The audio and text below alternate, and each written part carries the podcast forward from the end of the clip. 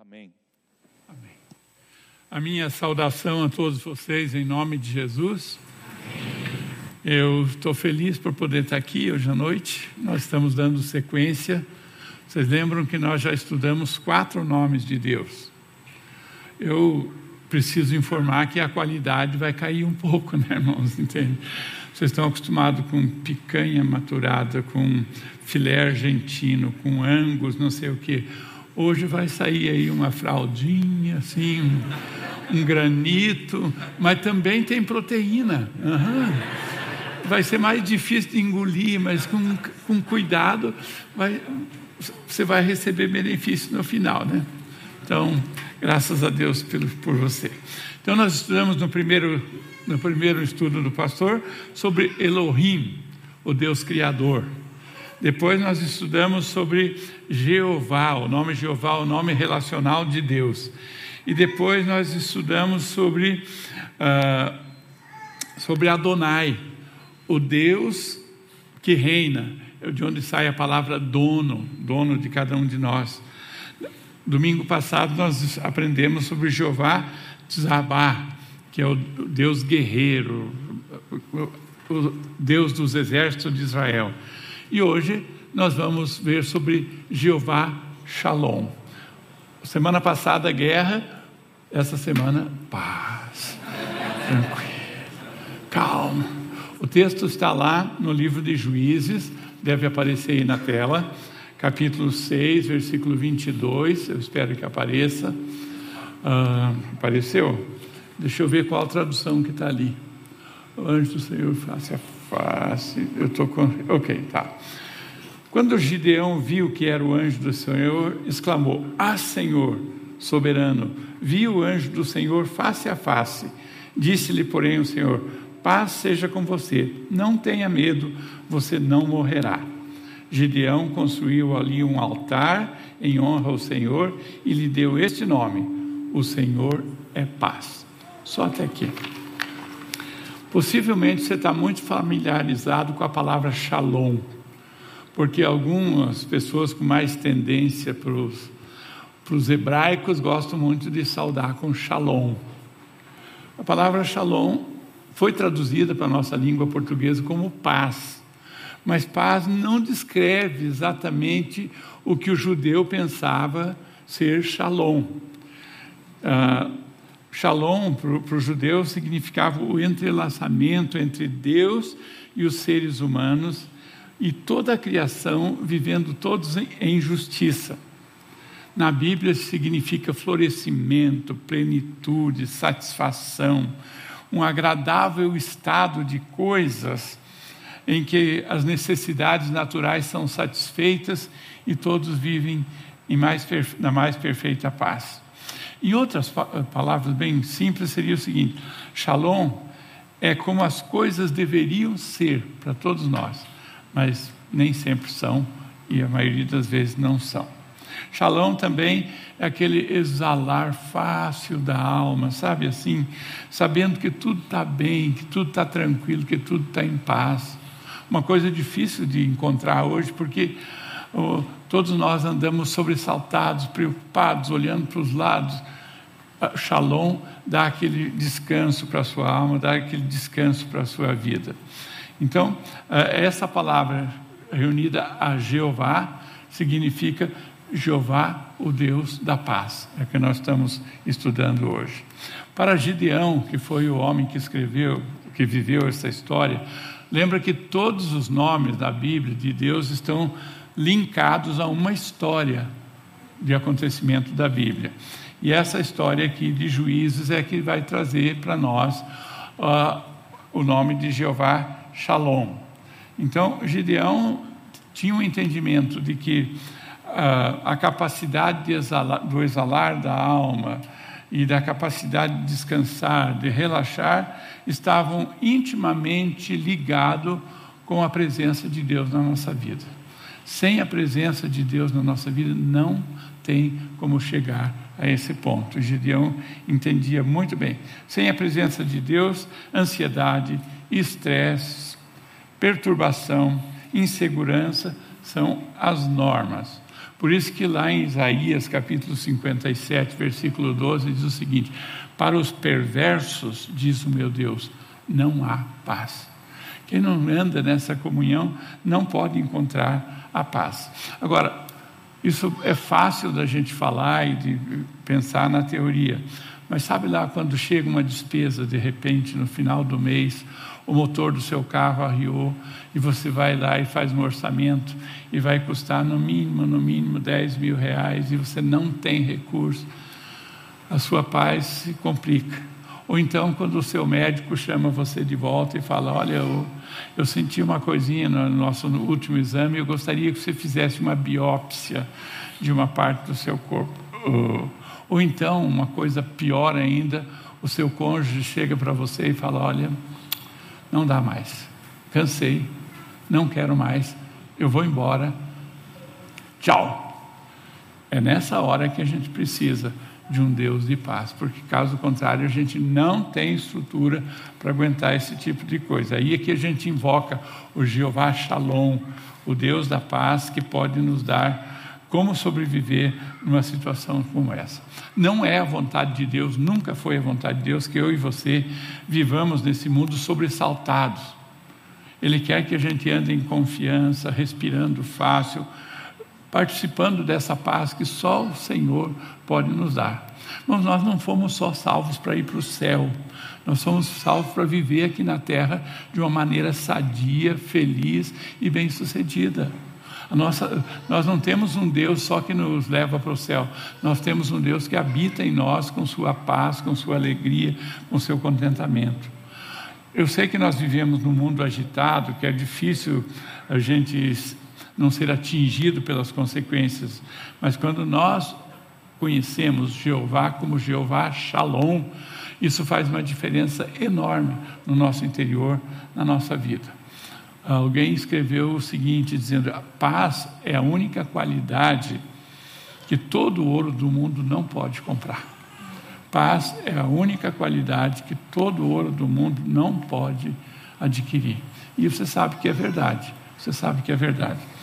Há um ditado também que diz: sem Deus, sem paz. Seu Deus, sua paz. Quem tem Jeová Shalom na sua vida, vive essa vida de paz, mesmo em meio às dificuldades. Não estou dizendo, querido, que tudo vai correr bem para o seu lado. Estou dizendo que a paz é uma qualidade que está dentro de você por causa do Deus que você serve. As circunstâncias ao redor você não tem controle sobre elas e elas existem. Mas quem, nós, os filhos de Jeová Shalom, usufruímos de uma paz que o mundo não conhece e não pode obter, porque eles não têm essa perfeita paz de Deus na sua vida que só os filhos de Deus conhecem. Agora eu quero ver com você por que, que aconteceu o que aconteceu com, com Gideão, que é o texto que nós lemos. Em Juízes, capítulo 1, eh, capítulo 6, versículo 1, diz o seguinte: fizeram os filhos de Israel o que era mal perante o Senhor. Por isso o Senhor os entregou nas mãos dos midianitas por sete anos. Preste atenção, tudo começa com uma coisa que eles fizeram. E eles fizeram o que era mal. Não tenha dúvida, nesse mundo que a gente vive, todo o mal feito traz consequências sobre a nossa vida. Não tem como fazer o mal e sair ileso. Foi o que os filhos de Israel fizeram. Fizeram mal perante o Senhor e colheram as consequências. Veio sobre eles todas aquelas consequências ali. O Senhor, diz o texto aqui, que o Senhor os entregou nas mãos dos midianitas. Quero chamar a sua atenção para os midianitas, porque foi tratado já nos nossos devocionais, ali no livro de Josué. Os midianitas os, os midianitas são, eram, eram um povo que Israel tinha que ter eliminado quando entrou na, na terra prometida, mas ao invés de eliminá-los, ele fez uma aliança com eles. Claro que foi enganado, não consultaram a Deus, mas os midianitas são os inimigos que ficam no meio da gente, às vezes até algum familiar, que é usado pelo inimigo para tirar a sua paz, tirar a sua alegria, causar uma série de problemas para você. Então, o, Senhor os entregou esse verbo entregar na Bíblia ele é muito sério, porque é o mesmo verbo que foi usado lá no livro de Romanos, quando diz que Deus entregou os homens a paixões contrárias à natureza humana, que eles começaram a se relacionar homem com homem, mulher com mulher, foi a chamada depravação total. Então, Deus entregou significa Deus abriu mão, deu as costas, falou: não querem, então deixe eles viver como vivem. E o livro de Juízes tem um outro texto que diz que, como não havia juiz em Israel, cada um fazia o que bem entendia. Gente, deixar as pessoas viver de acordo com sua própria cabeça, sem uma lei de Deus para regê-los, é desgraça planejada e total. E foi isso que aconteceu com o povo de Israel aqui. E eles foram entregues nas mãos dos midianitas por sete anos. É interessante porque o número 7 na Bíblia é um número completo. Ele não é o número da perfeição, mas ele é o número completo. Então, por anos, por anos, por anos, aquele povo foi perturbado por esses midianitas. E versículo 2, indo em diante, diz assim: Prevalecendo o domínio dos midianitas sobre Israel, fizeram estes para si por causa dos midianitas, as covas que estão nos montes, as cavernas e as fortificações. Quando a pessoa desobedece a Deus e sai dos caminhos do Senhor, ele começa a construir coisas para se proteger. Primeiro, construíram covas. Covas fala de escravidão, gente. Você tem que dar escondido. São trincheiras onde você se esconde. Cavernas. Cavernas são lugares terríveis, frios, uh, onde as pessoas se, se escondem. As cavernas na Bíblia têm uma conotação muito forte com a questão da, uh, da depressão. Há muita gente que anda em depressão por coisas erradas que faz, porque faz coisas erradas, entra num, num, estilo de vida que a depressão toma conta deles. E também fizeram aqui outra coisa, fortificações ou fortalezas e fortalezas se formaram sobre a vida dessas pessoas, ou seja, ficaram escravizados dentro de, do, seu, do seu próprio território. Há muita gente escravizada dentro da sua própria casa, dentro do seu próprio trabalho, dentro da sua própria família. É o que está dizendo aqui. Tudo por causa daquele início lá. Fizeram o que era mal perante o Senhor. E o texto continua no versículo 3, diz que porque cada vez que Israel semeava, os midianitas, os amalequitas, como os povos do Oriente, subiam contra ele. Olha aqui, há uma, uma junção de todas as forças do mal, simbolizadas aqui por midianitas, por amalequitas e povos do Oriente. Tudo vem contra o povo de Israel por causa da desobediência. Vem, cerca, destrói tudo que eles tinham, subiam contra eles e contra eles acampavam, continua o versículo 4, destruindo os produtos da terra e não deixavam sustento nenhum. Gente, essa é a obra do inferno. Quando a gente dá as costas a Jeová Shalom, o Deus da paz, essas coisas vêm sobre a vida da gente de uma forma assustadora. no versículo 5 diz, uh, versículo 4 ainda diz que destruindo tudo e não, não sobrava sustento algum para eles. A miséria, a pobreza, a desgraça, a escravidão tomou conta daquele povo. Daí o texto dizia que não sobrava sustento algum, nem ovelhas, nem bois e nem jumentos. Interessante aqui. Ovelha fala de lã. No inverno, Israel é neve total, um frio, mas ovelha também é um dos alimentos mais apreciados pelos judeus. Nem bois, bois é força de trabalho, eles tinham que ter o trabalho do boi para arar a terra e trabalhar. E jumentos, jumentos, fala de transporte. Esse povo não tinha nem como sair de lá de dentro. Eles estavam tão, numa situação tão terrível, porque deram as costas a Jeová Shalom, o Deus da paz que os amava. E o versículo 5 diz que esses inimigos vinham como gafanhotos. Já viu uma nuvem de gafanhoto? Há uns dois anos atrás apareceu aqui no Uruguai uma nuvem de gafanhotos. A televisão mostrou, eles destroem tudo que tem não deixam nada verde pelo caminho, eles levam tudo de roldão. vieram para a terra para destruir. E diz o versículo 6: Israel ficou muito debilitado. Note, tudo começou com uma desobediência lá em cima, e as consequências vieram se multiplicando, multiplicando até ficar muito debilitado. Aí então, quando estão nesse, nessa tragédia, nessa desgraça, eles lembram do Senhor, diz o versículo aí 6, clamavam ao Senhor, voltaram finalmente para o Senhor.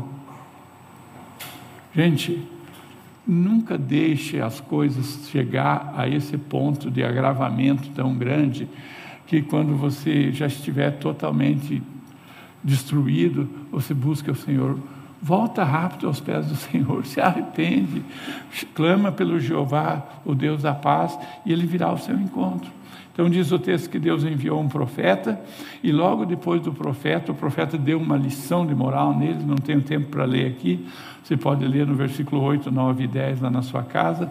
O profeta dá uma lição de moral neles, e então o anjo do Senhor aparece, que é o texto que nós lemos. Vem e encontra aquele rapaz Gideão, que estava morrendo de medo, escondido lá, malhando trigo para comer, porque os inimigos tomavam todo o alimento dele. O Senhor chega e diz: A paz é contigo, homem valente. Ele diz: Se, eu, se Deus está conosco, o Senhor é contigo, homem valente. Se o Senhor está conosco, por que nos aconteceu isso? Meus amados, a paz não provém de circunstâncias, mas da presença do Deus que está dentro de nós. É isso que nós temos que preservar. Jesus, uh, Paulo diz em Filipenses capítulo 4, versículos 6 e 7, ele diz o seguinte: Não andem ansiosos por coisa nenhuma. Tu, em tudo, porém, sejam conhecidas diante de Deus as vossas petições pela oração, pela súplica, com ações de graça. E a paz de Deus, que excede todo entendimento, governará o seu coração. Deus está dizendo: não se aflija com as circunstâncias. Você não tem controle sobre elas. Nós não temos controle sobre as circunstâncias. Nós não podemos determinar o que, não vai, o que vem acontecer conosco, mas nós podemos encontrar no Senhor a paz que nós precisamos. Então, quando você estiver sentindo uma aflição com as circunstâncias, ore a Deus, peça uma solução e desde já agradeça. E a paz do Senhor vem sobre o seu coração e vai te guardar. A palavra shalom também tem um, um sentido de repleto, cheio, completo.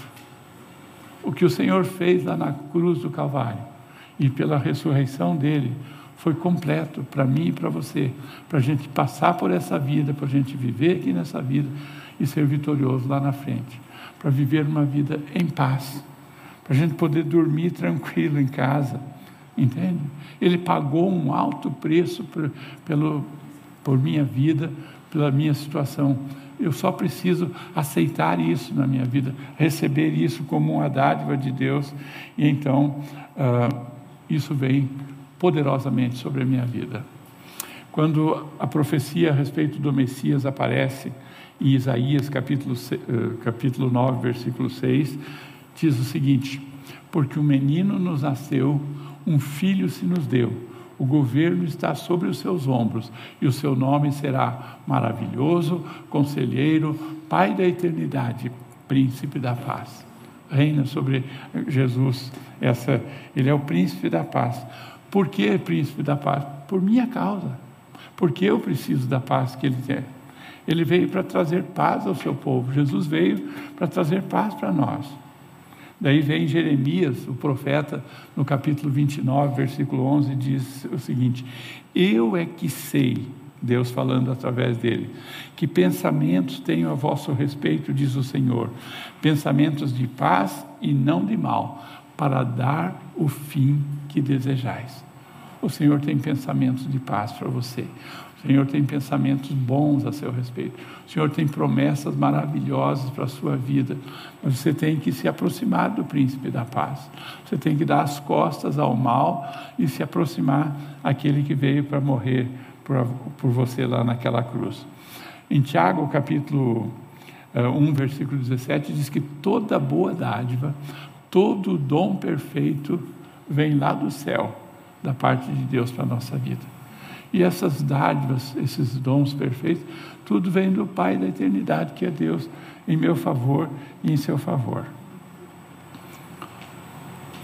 Por que é, será que nós vivemos tão atribulados? Por que, que a gente sofre? Por que, que a gente às vezes não tem paz em casa?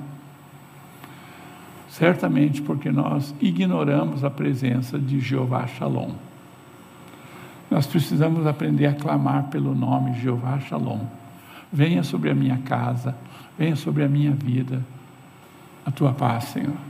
O Senhor é o autor da paz e eu preciso dessa paz para a minha vida. Uh, Isaías 48, 18 diz o seguinte: Ah, se tivessem dado ouvido aos meus mandamentos, então seria a tua paz como um rio e a tua justiça como as ondas do mar. A gente não tem paz porque a gente não dá ouvidos à voz do Senhor, do Jeová Shalom, que está querendo se comunicar conosco, está querendo colocar na nossa vida aquilo que Ele tem de melhor para nós. Nós somos agraciados por Deus, meus amados, com uma paz que vai além do entendimento e que pode atingir todas as pessoas. O salmista Davi, escrevendo no Salmo 19, versículo 11, ele diz: O Senhor abençoará com paz o seu povo. Uma das maiores bênçãos que o povo de Deus tem não é só a salvação, a libertação do pecado, mas é a paz de viver bem, de viver tranquilo, de respirar fácil, de ser feliz, de rir. Gente, Deus quer a sua alegria, Deus quer a sua paz. Eu sei que no mundo tereis aflições, Jesus disse, mas tem de bom, eu venci o mundo. Ele venceu por nós, para que eu pudesse desfrutar de paz, para que você pudesse desfrutar de paz. Então, essa, a paz do Senhor é a bênção é uma bênção para cada situação da minha vida. Ele quer que essa paz seja abundante para você, para mim e para todos nós, para todos nós. Ah, Gideão foi para aquela batalha contra os amalequitas e contra os povos do Oriente e também contra os midianitas com apenas 300 homens, porque ele tinha um exército de 22 mil homens, Deus mandou cortar, ficou um grupo ainda grande, Deus mandou cortar, e só escolheu 300 homens. E olha como é que esses homens foram para essa batalha. Eles foram com um cântaro, um cântaro de água, uma trombeta e uma tocha. Isso não é arma de guerra, gente havia talvez um milhão de soldados do inimigo contra 300 homens do Gideão e eles sem arma nenhuma. Então a estratégia de guerra era fantástica. Eles tinham que cercar todo o exército inimigo que estava acampado.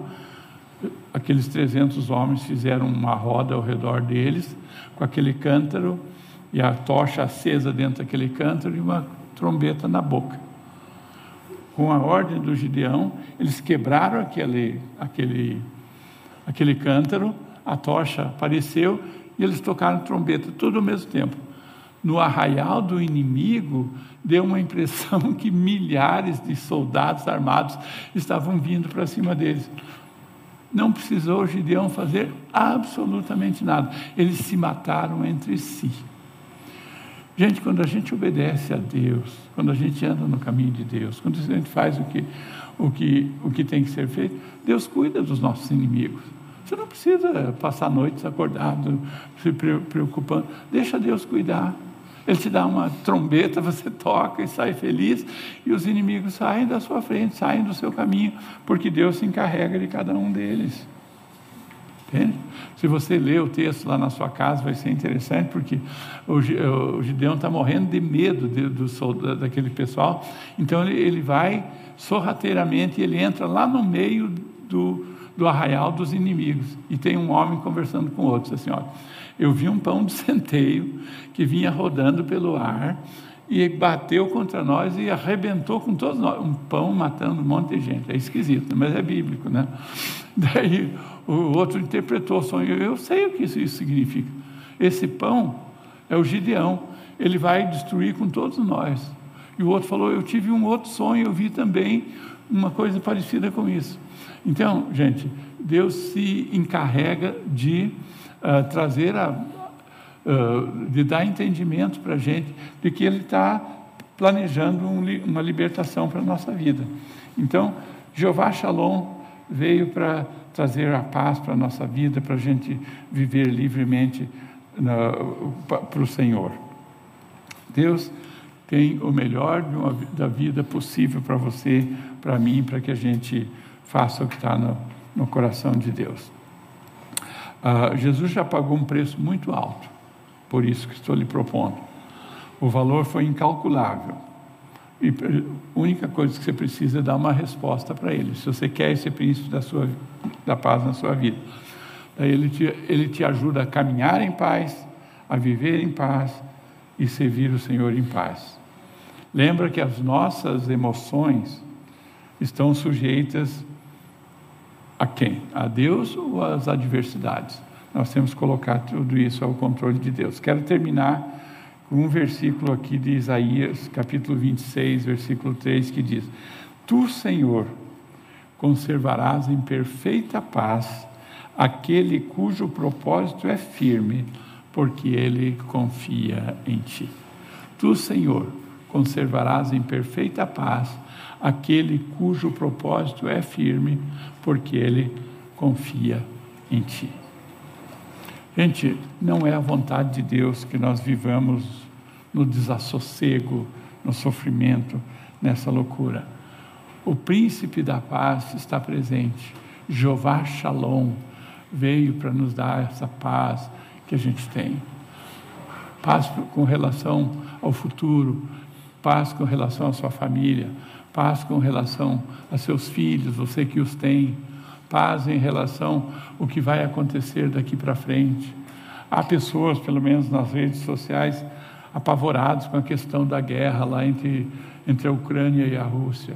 Fique em paz. O Jeová Shalom está no controle de todas as coisas. Ele não perdeu o controle. Não é o Putin que está no controle, é Jeová Shalom. Então, descansa no Senhor, espera nele e o mais ele fará. Eu queria orar pela sua paz. Talvez você tenha que admitir, olha, pastor, eu a maioria do tempo eu tenho paz, mas tem dias que a coisa fica difícil. Eu posso orar pedindo a Jeová Shalom que assuma a paz na sua casa, na sua vida, no seu coração. Mas essa paz, ela começa dentro da gente, gente. Ela não é externa, ela é interna. Quando você encontra de verdade Jeová Shalom na intimidade do seu coração, você será inundado de uma paz que excede todo entendimento. Tu, Senhor, conservarás em perfeita paz aquele cujo propósito é firme, porque ele confia em ti.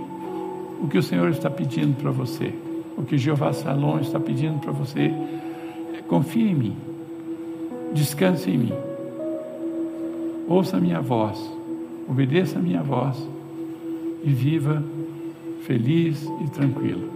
É o propósito de Deus para a sua vida. Deixa a sua alma se alegrar no Senhor. Deixa a sua alma celebrar o Senhor. E você vai experimentar do Senhor o que de melhor Ele tem. Eu vou incluir você na minha oração. Se você precisa dessa paz que só Jeová Shalom pode te dar, fale com Ele enquanto eu estiver orando. Jesus, nosso Senhor, Tu és o príncipe da paz e te, tu nos dás a paz completa em toda e qualquer circunstância. Eu sei, Senhor, que há pessoas que dormem mal, há pessoas que têm conflitos por falta de paz no seu coração. Eu oro que nesta noite elas voltem o seu entendimento ao Jeová Shalom, o Deus da paz, para que possam experimentar tudo de bom que o Senhor tem nessa área das suas vidas. Senhor, que a paz habite nas nossas casas, que a paz habite nos nossos trabalhos, que a paz habite nas nossas finanças, que a paz habite nos nossos relacionamentos. Convidamos Jeová Shalom para todas essas áreas da nossa vida, para que a paz dele governe, reine completamente sobre nós. Senhor, a tua palavra diz que a paz do Senhor tem que ser o árbitro, o juiz no nosso coração. Então, ajude-nos a viver em paz uns com os outros, conosco mesmo, com os nossos familiares, com a situação ao nosso redor. Tu és o Senhor que nos dá essa paz e nós te agradecemos por ela.